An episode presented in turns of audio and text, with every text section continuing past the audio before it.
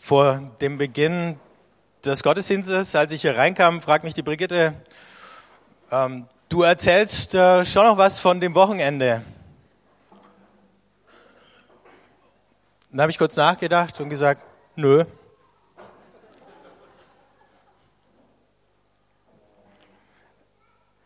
Ähm, weil ich es immer noch schwer finde, das sozusagen nachzuerzählen, ohne es zu äh, zerreden dabei. Vielleicht nur den einen Satz. Ähm, wir haben ja gesagt, nach 20 Jahren lohnt es sich eigentlich noch nicht, äh, lang zurückzuschauen oder irgendwie auf Nostalgie zu machen. Ich glaube auch, dass es tatsächlich stimmt. Aber irgendwie nach anderthalb Tagen das Gefühl zu haben, so frisch am Anfang zu stehen ähm, und eigentlich gerade erst anzufangen zu begreifen, worum alles geht, äh, ist schon was ganz Besonderes. Fühlt sich gut an. Ich möchte mit euch ein Stück aus dem Römerbrief lesen, aus dem fünften Kapitel. Christus ist schon zu der Zeit, als wir noch schwach und gottlos waren, für uns gestorben. Dabei wird nur schwerlich jemand für einen Gerechten sterben.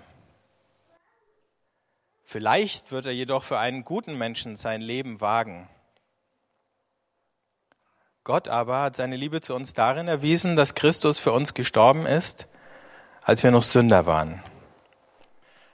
Nachdem wir jetzt durch sein Blut gerecht gemacht sind, werden wir durch ihn erst recht vor dem Gericht Gottes gerettet werden.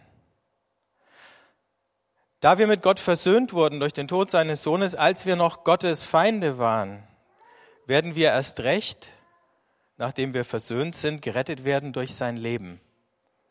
Mehr noch, wir rühmen uns Gottes durch Jesus Christus, unseren Herrn, durch den wir jetzt schon die Versöhnung empfangen haben.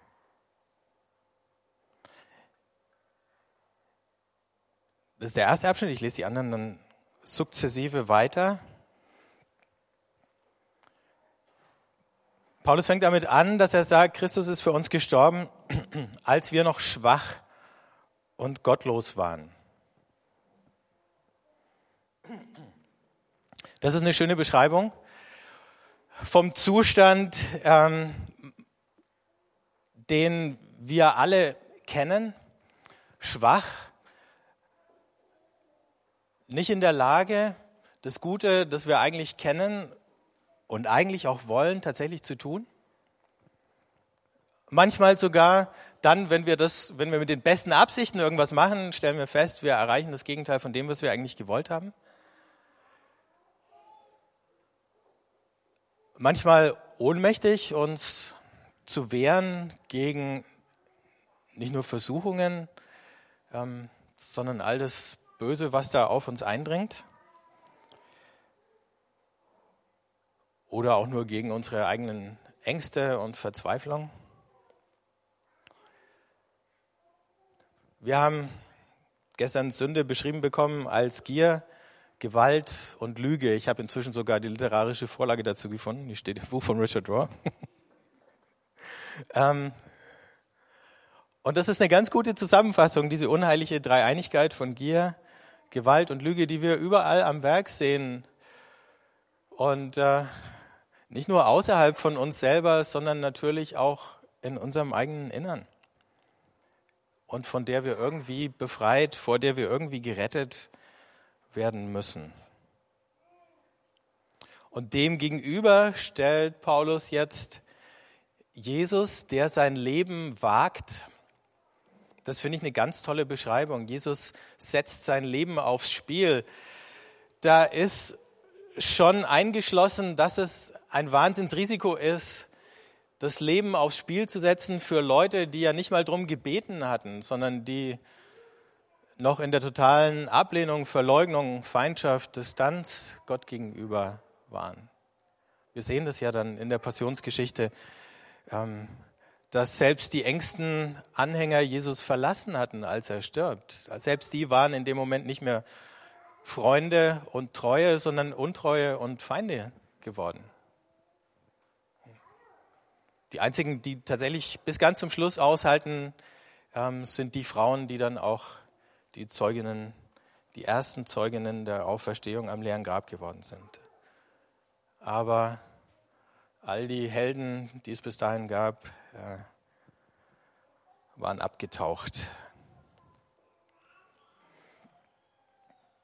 Aber die Tatsache, dass Jesus sein Leben für uns gewagt hat, führt dazu, dass wir gerecht gesprochen werden, sagt der Paulus hier. Das heißt, dass Gott jede Form von Anklage, jede Form von Drohung gegen uns fallen lässt. Freispruch heißt es und das heißt, jetzt schon ist es völlig überflüssig, Angst zu haben vor Gott. Denn das ist ja die Folge der Sünde aus Gier, Gewalt und Lüge dass wir uns verstecken. Das ist die erste Reaktion, die wir sehen in der Sündenfallgeschichte, als Gott durch den Paradiesgarten spaziert und nach dem Adam ruft, dass der sich versteckt hat. Allein schon eine absurde Vorstellung, aber eben die erste Reaktion aus Angst ist, wir verstecken uns. Wenn ich vor jemand Angst habe, dann habe ich große Schwierigkeiten, wenn ich mit dem sprechen muss, ihm in die Augen zu schauen. Das ist schon die erste Form von Verstecken, jemanden nicht mehr in die Augen schauen zu können. Wir können, wir dürfen Gott wieder in die Augen schauen. Wir brauchen nichts von dem, was immer noch in uns Unheil und finster sein mag, zu verbergen, weil wir wissen, es ist alles schon vergeben. Noch bevor wir die Bitte um Vergebung aussprechen können, ist uns die Vergebung geschenkt. Wir dürfen trotzdem darum bitten und noch viel mehr dafür danken. Und statt dieses ultimativen Ausschlusses oder endgültigen Ausschlusses, was der Tod letzten Endes ist, erwartet uns die Versöhnung mit Gott und das neue Leben. Paulus sagt da, wir rühmen uns Gottes durch Jesus Christus, unseren Herrn, durch den wir jetzt schon die Versöhnung empfangen haben. Wir rühmen uns. Es ist eine total unbescheidene Geste. Die beste Analogie, die mir dafür einfällt, sind äh, Autokorsos, die Fußballfans machen, wenn ihre Mannschaft irgendein wichtiges Endspiel gewonnen hat. Jetzt kommt ja also die Zeit der wichtigen Endspiele.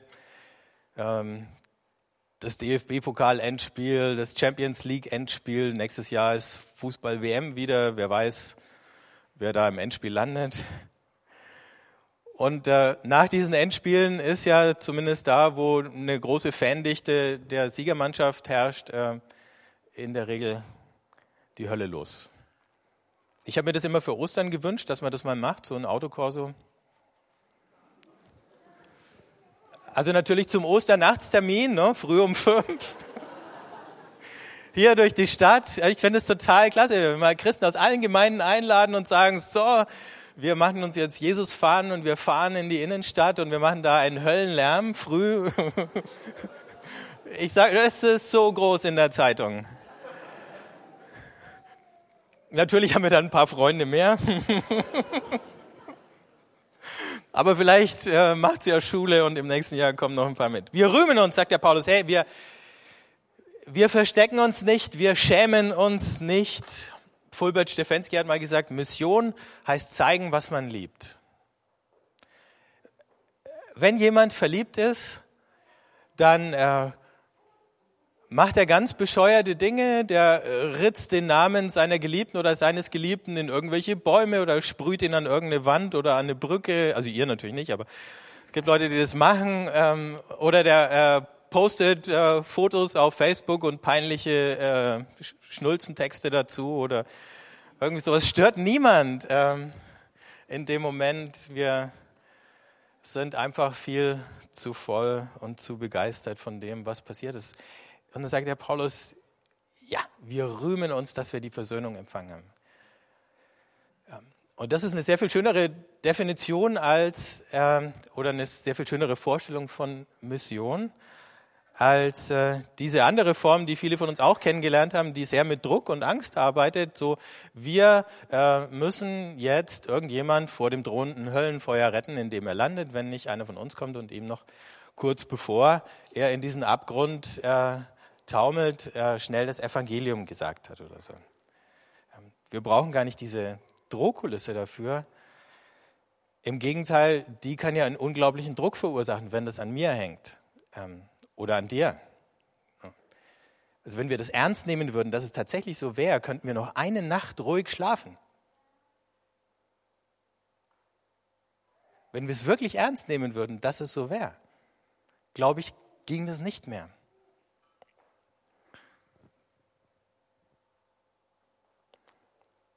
Aber wenn Gott so großzügig und barmherzig ist, dass er vorab sozusagen die Tür zum Himmel so weit aufstößt, dass noch bevor irgendjemand reagieren kann, Gott agiert hat. In Jesus. Dann sind wir die, die davon erzählen können und dafür werben können und die das feiern können und die sich rühmen dürfen. Und wie dann andere darauf reagieren, das ist doch nicht unsere Sache, das ist Sache des Heiligen Geistes. Das ist doch nichts, was wir irgendwie beeinflussen könnten. Und deswegen brauchen wir auch keine irgendwie Tricks oder billigen Abkürzungen oder so, um irgendeinen Effekt bei jemandem zu erzielen. Schauen wir uns das noch ein bisschen genauer an, weil es ist ja fast zu gut, äh, um es zu glauben. Durch einen einzigen Menschen kam die Sünde in die Welt und durch die Sünde der Tod und auf diese Weise gelangte der Tod zu den Menschen, weil alle sündigten. Sünde war schon vor dem Gesetz in der Welt, aber Sünde wird nicht angerechnet, wo es kein Gesetz gibt. Dennoch herrschte der Tod von Adam bis Mose auch über die, welche nicht wie Adam durch Übertreten eines Gebots gesündigt hatten. Adam aber ist die Gestalt, die auf den Kommenden hinweist. Doch anders als mit der Übertretung verhält es sich mit der Gnade. Sind durch die Übertretung des einen die vielen dem Tod anheimgefallen, so ist erst recht die Gnade Gottes und die Gabe, die durch die Gnadentat des einen Menschen, Jesus Christus, bewirkt worden ist, den vielen reichlich zuteil geworden. Anders als mit dem, was durch den einen Sünder verursacht wurde, verhält es sich mit dieser Gabe. Das Gericht führt wegen der Übertretungen des einen zur Verurteilung, die Gnade führt aus vielen Übertretungen zur Gerechtsprechung.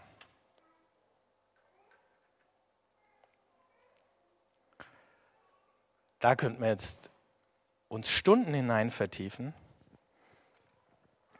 Das Wichtige, was wir hier sehen, ist, dass in dem Moment Paulus die gesamte Menschheit in den Blick nimmt, wenn er von Jesus spricht. Und von dem, was Gott in Jesus getan hat. Von der Gnade, die angefangen hat, ähm, in der Welt wirksam zu werden. Und er sagt, wir alle sind reingeboren in eine Geschichte, die leidvoll ist, die chaotisch ist, die voller Brüche und Risse ist, in ein Leben in der Welt, die aus den Fugen geraten ist, wo nichts richtig läuft, wo selbst die guten Dinge immer vermischt sind mit Bösem oder mit Schmerzhaften. Und wir lernen in dieser Welt und wir erben in dieser Welt Lebensmuster und Verhaltensmuster, die ungesund sind, die krank sind, die uns kaputt machen und mit denen wir wieder andere kaputt machen. All das wird unter diesem Sammelbegriff von Sünde zusammengerechnet. Kräfte der Zerstörung, die sich ausgebreitet haben. Und weil wir mindestens so viel Opfer dieser Zerstörung sind, wie wir dann irgendwann Komplizen oder Mittäter werden im Laufe unseres Lebens, könnte man ja auch sagen, wie unfair, dass Gott das zugelassen hat. Also was kann denn ich dafür, das? Aber das Gute ist, wir brauchen die Frage gar nicht mehr stellen, weil sie auf eine ganz andere Art beantwortet ist. Mag sein, dass wir das alles ererbt haben. Mag sein, dass wir auch Opfer geworden sind, bevor wir Komplizen waren.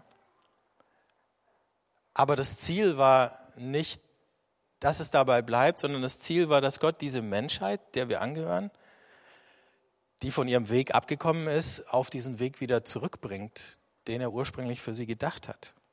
Und deswegen setzt Gott einen neuen Anfang. Der zweite Adam, der neue Adam. Und der ist Christus. Und dann spielt er ein bisschen darauf an, dass ähm, zuerst die Sünde in die Welt gekommen ist und es gab noch gar kein Gesetz. Es gab also noch keine Verurteilung und noch keine Drohung des Gerichts, aber der Tod war schon da. Das heißt, die Zerstörung hat schon gewirkt. Also das, der Vorwurf, das Urteil kommen erst später, aber sie stellen nur fest, was schon da ist, nämlich so eine Art tödliche Entfremdung zwischen Menschen und Gott, eine Feindschaft zwischen Menschen und Gott und eine Feindschaft zwischen den Menschen selber. Und wenn man in der biblischen Urgeschichte weiterliest nach dem Sündenfall, dann sieht man ja sofort, wie die Feindschaft zwischen Gott und Menschen, ähm, die ja von den Menschen ausgeht und nicht von Gott, sich sofort äh, dazu entwickelt, dass Kain und Abel oder vielmehr Kain auf den Abel losgeht. Da war es ja auch erstmal eine einseitige Geschichte und dann die Feindschaft sich weiter ausbreitet und wieder diese Dreieinigkeit von Gier, Gewalt und Lüge. Und jetzt sagt Paulus, aber jetzt ist eine andere Kraft ins Spiel gekommen und die ist in der Lage, all das, was an Zerstörung passiert ist, wieder rückgängig zu machen, wieder zu heilen, wieder zu richten. Nicht richten im Sinn von verurteilen, sondern richten im Sinn von zurechtbringen. Und ich lese weiter. Ist die, durch die Übertretung des einen der Tod zur Herrschaft gekommen. Durch diesen einen, so werden erst recht alle, denen die Gnade und die Gabe der Gerechtigkeit reichlich zuteil wurde, leben und herrschen durch den einen, Jesus Christus. Wie es also durch die Übertretung eines einzigen für alle Menschen zur Verurteilung kam, so wird es auch durch die gerechte Tat eines einzigen für alle Menschen zur Gerechtsprechung kommen, die Leben gibt. Wie durch den Ungehorsam des einen Menschen die vielen zu Sündern wurden, so werden auch durch den Gehorsam des einen die vielen zu Gerechten gemacht werden. Da ist dieser Gedanke so sehr wie alle in diesen Ungehorsam des Adam unfairerweise irgendwie alle eingeschlossen und alle irgendwie verwickelt worden sind. So hat Gott angefangen, in den Gehorsam Christi auch alle einzuschließen und zu verwickeln. Und die, die das Evangelium gehört und verstanden haben, die sind schon richtig verwickelt in diese Geschichte. So verwickelt, dass sie zwischen sich und Christus gar nicht mehr unterscheiden können. Und dass der Paulus sagt, wir sind in Christus. Und irgendwann im Galaterbrief sagt er, nicht mehr ich lebe, sondern Christus lebt in mir. Und dann geht er wieder zurück und sagt, was ich jetzt noch lebe, das lebe ich für Christus. So eine Art doppeltes Ich, das da entsteht. Also Gott setzt mitten in der Geschichte plötzlich einen Neuanfang. Alles zurück auf Anfang oder zurück auf Los, wenn ihr mal so in Mensch ärgere dich nicht Kategorien denken wollt. In diesem Menschen Jesus, so beschreibt ihn Paulus ja in dem Abschnitt, in diesem Menschen Jesus setzt Gott einen neuen Anfang für alle der neue Mensch, der eine neue Mensch, durch den alle neue Menschen werden sollen.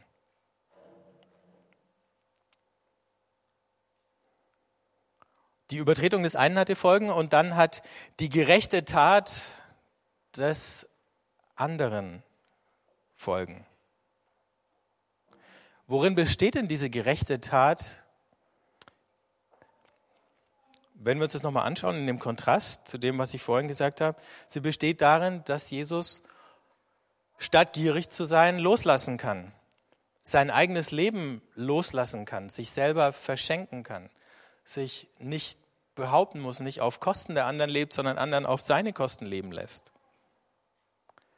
Die besteht darin, dass er Gewalt nicht erwidert mit Gewalt und Hass mit Hass, sondern dass er die Gewalt die er erleidet, absorbiert, abfängt. Die Schläge treffen seinen Körper, aber er schlägt nicht wieder zurück. Sie besteht darin, dass er durch die Lügen, die wir uns über uns selber erzählen, die Lügen, die wir uns über Gott erzählen, dass er zum Beispiel unser Feind sei, dass man ihm nicht trauen kann, dass er nicht großzügig genug ist, für uns zu sorgen und dass ihn unsere Bedürfnisse nicht interessieren und was nicht alles noch für Lügen uns hier und da durch den Kopf gehen und vielleicht auch ganz tief in unserer Seele noch stecken. Gegen all diese Lügen setzt Jesus die Wahrheit von Gott als dem liebevollen Vater, dem niemand egal ist, der für alle einen Platz hat, der jedem gerecht wird und der für alle einen Weg zum Leben hat.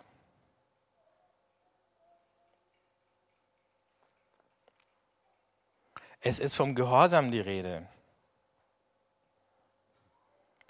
Und dieser Gehorsam, den Jesus leistet, ist ein ganz aktiver Gehorsam. Gott reagiert in Jesus nicht einfach nur auf ein Problem, das in der Welt entstanden ist durch Adam. Das wäre eigentlich zu kurz gedacht. Sondern Gott geht in Jesus zurück auf das, was er noch lang bevor dieses Problem überhaupt entstanden ist, eigentlich gewollt hat. Und er fängt da wieder an.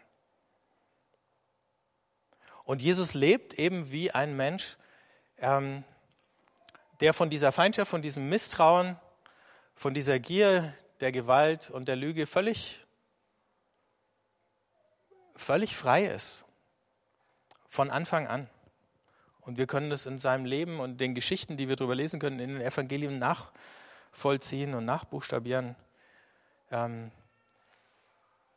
wie frei er tatsächlich war.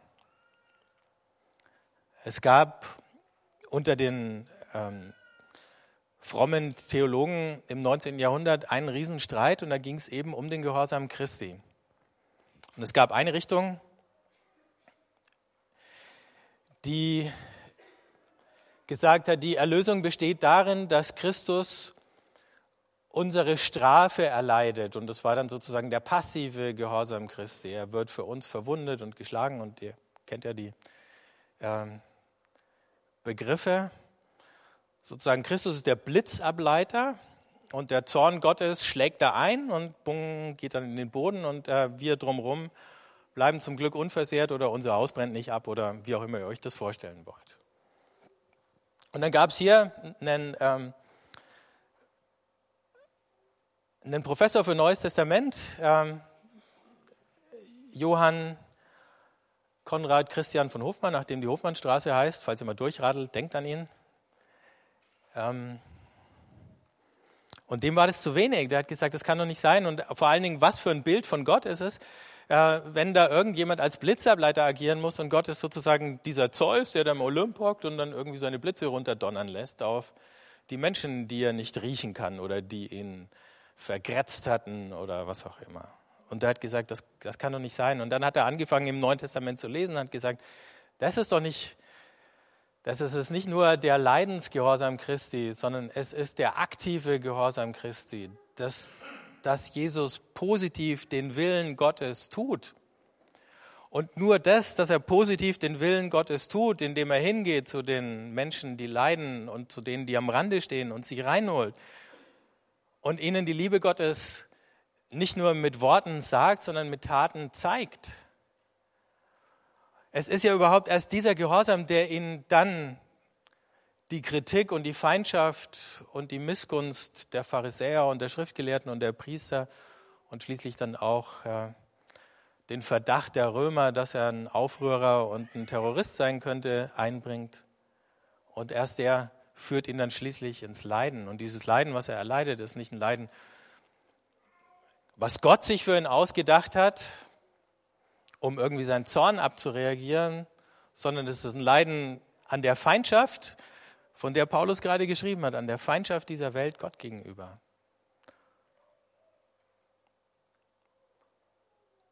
Und der Vater braucht dieses Leid nicht, um besänftigt zu werden. Der war schon besänftigt. Das war der aktive Gehorsam. Die Kollegen von dem Hofmann haben sich lange mit ihm gestritten. Am schlimmsten hat Wilhelm Löhe auf ihm rumgehackt dafür. Aber ich glaube, 100 oder 150 Jahre später können wir sagen, wie recht er gehabt hat. Er hat ja das andere nicht völlig bestritten, aber er hat es wieder zurechtgerückt.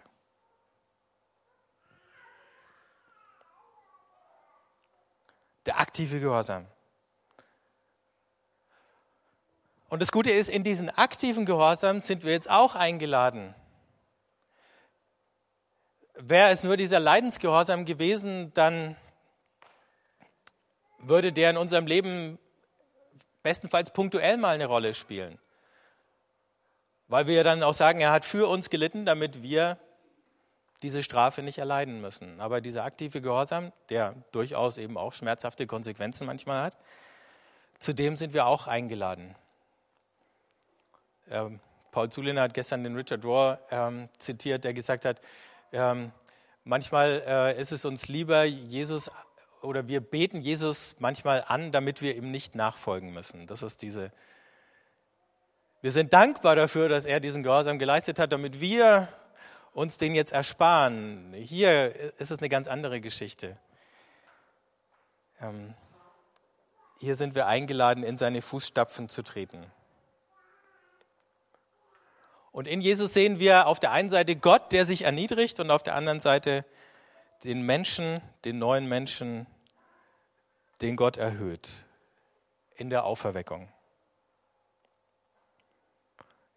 Da, wo das neue Leben beginnt, der Erstgeborene der neuen Schöpfung.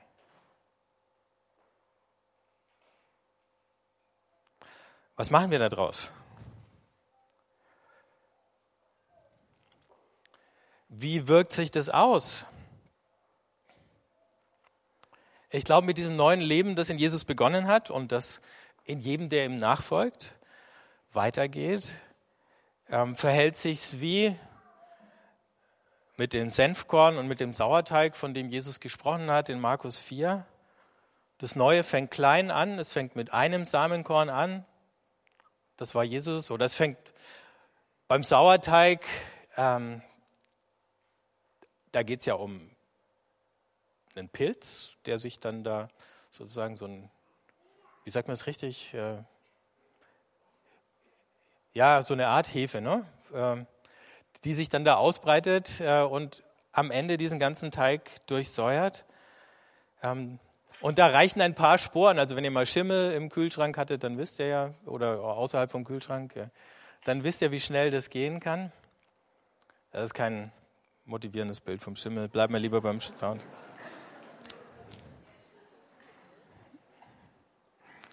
Himmel. Äh,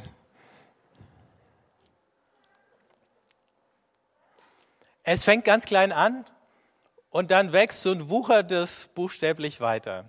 In Jesus hat es klein angefangen und es soll mit uns weiter wachsen und wuchern.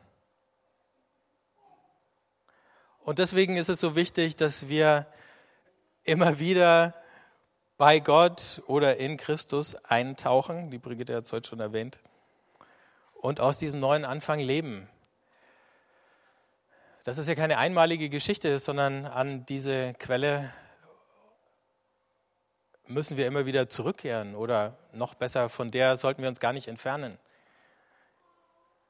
Die sollte aus unserem Innern sprudeln jeden Tag. Wenn wir miteinander das Evangelium lesen, wenn wir miteinander Abendmahl feiern, dann tun wir genau das. Wenn wir zusammen beten, dann tun wir genau das. Wieder zurückkehren an diesen Anfang, wieder eintauchen in dieses Leben, uns wieder erinnern an das, was uns geschenkt ist, an das, was unsere Bestimmung ist, an das, was normal sein sollte für uns.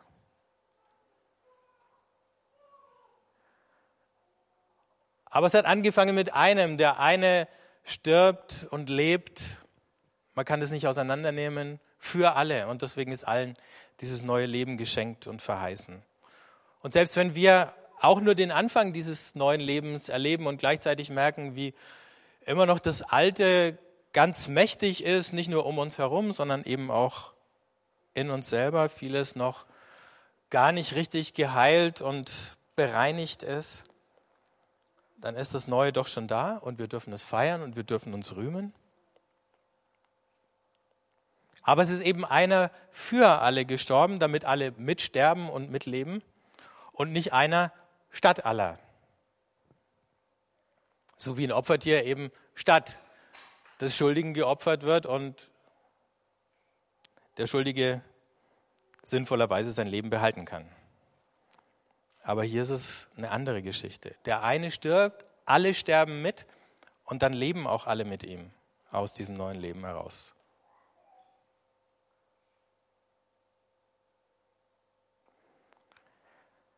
Es ist, sagt der Richard Rohr, keine Transaktion, die da stattfindet, also kein Tauschhandel, kein Deal, ähm, wo irgendeine Rechnung bezahlt wird, sondern eine Transformation, die da stattfindet. Wir, es wird nicht nur eine Rechnung bezahlt, sondern wir werden verwandelt. Das ist das Geheimnis von dem Kreuz und der Auferstehung. Es wird nicht nur abstrakt irgendein Status geändert, sondern wir fangen an, tatsächlich innerlich diese Veränderung zu erleben. Und unser Auftrag und der Sinn, warum wir da sind, ist es, andere dazu einzuladen, diese Verwandlung auch mitzumachen.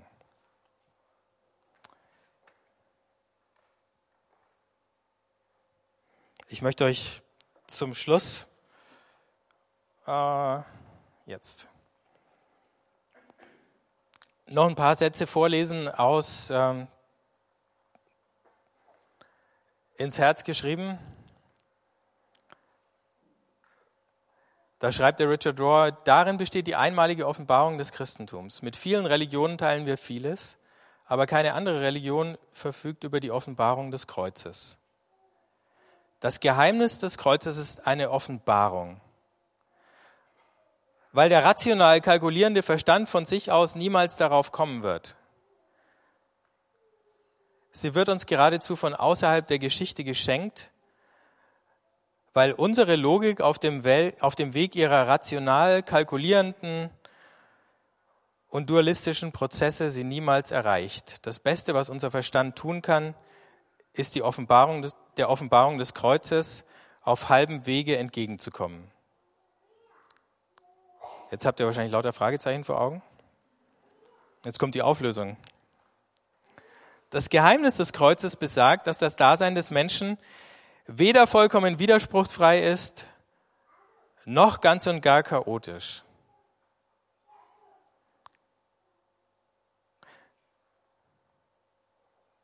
Wenn Sie jemand vor die Wahl stellen wollte, Sie müssen sich zwischen einer Welt ohne alle Widersprüche und dem äußersten Chaos entscheiden, dann weisen Sie ein solches Angebot zurück. Das Kreuz steht für das Dazwischen. Die Welt ist weder vollkommen ohne, ohne Widersprüche, noch ein völliges Chaos. Sie ist ein Zusammenfall von Gegensätzen und sogar geometrisch ergibt sich daraus das Kreuz.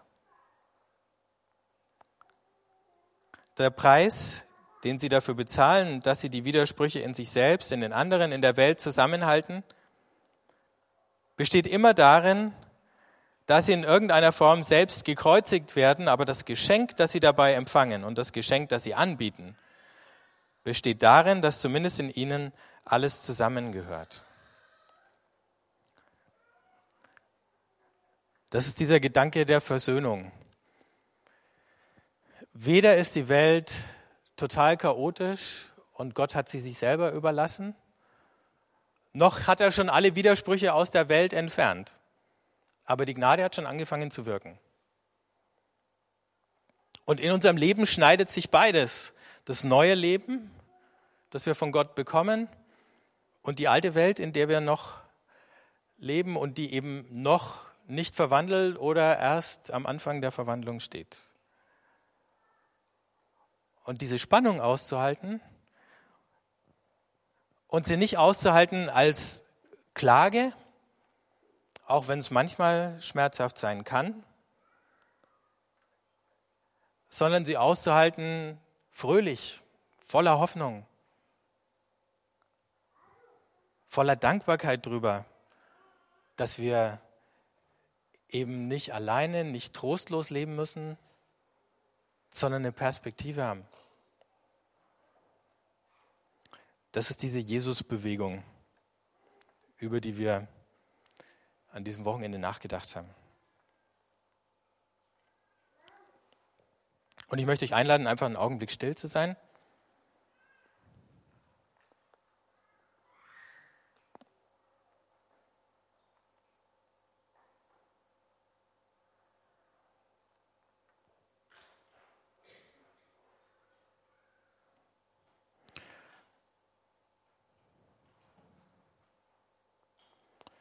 Und ich lese nochmal die letzten zwei Verse, drei Verse. Ist durch die Übertretung des einen der Tod zur Herrschaft gekommen, durch diesen einen, so werden erst recht alle, denen die Gnade und die Gabe der Gerechtigkeit reichlich zuteil wurde, leben und herrschen durch den einen, Jesus Christus. Wie es also durch die Übertretung eines einzigen für alle Menschen zur Verurteilung kam, so wird es auch durch die gerechte Tat eines einzigen für alle Menschen zur Gerechtsprechung kommen, die Leben gibt.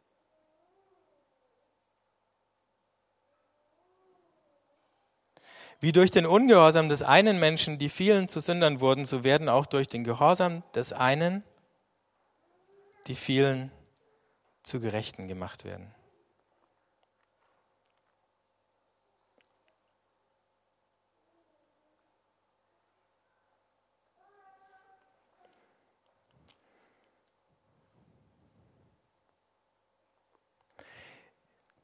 Jesus, wir danken dir für diesen Weg des Gehorsams, den du gegangen bist.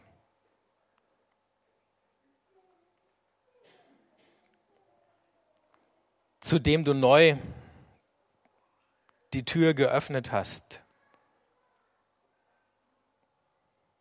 damit wir, im auf, damit wir auf diesem Weg dir nachfolgen können.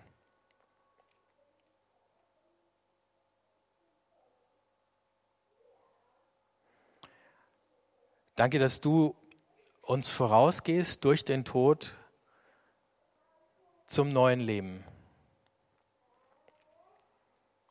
Und dass wir dir hinterhergehen können.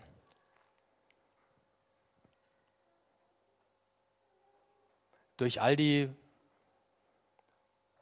Formen von Tod,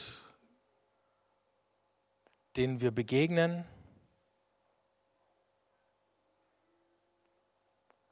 Bis hin zu unserem eigenen Tod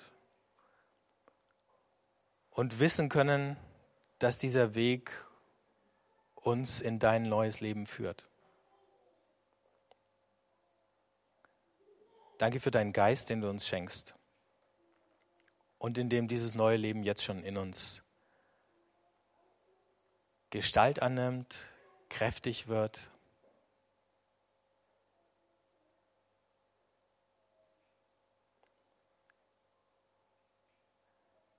Danke für die Gelegenheit, uns das neu bewusst zu machen und zu feiern. Amen.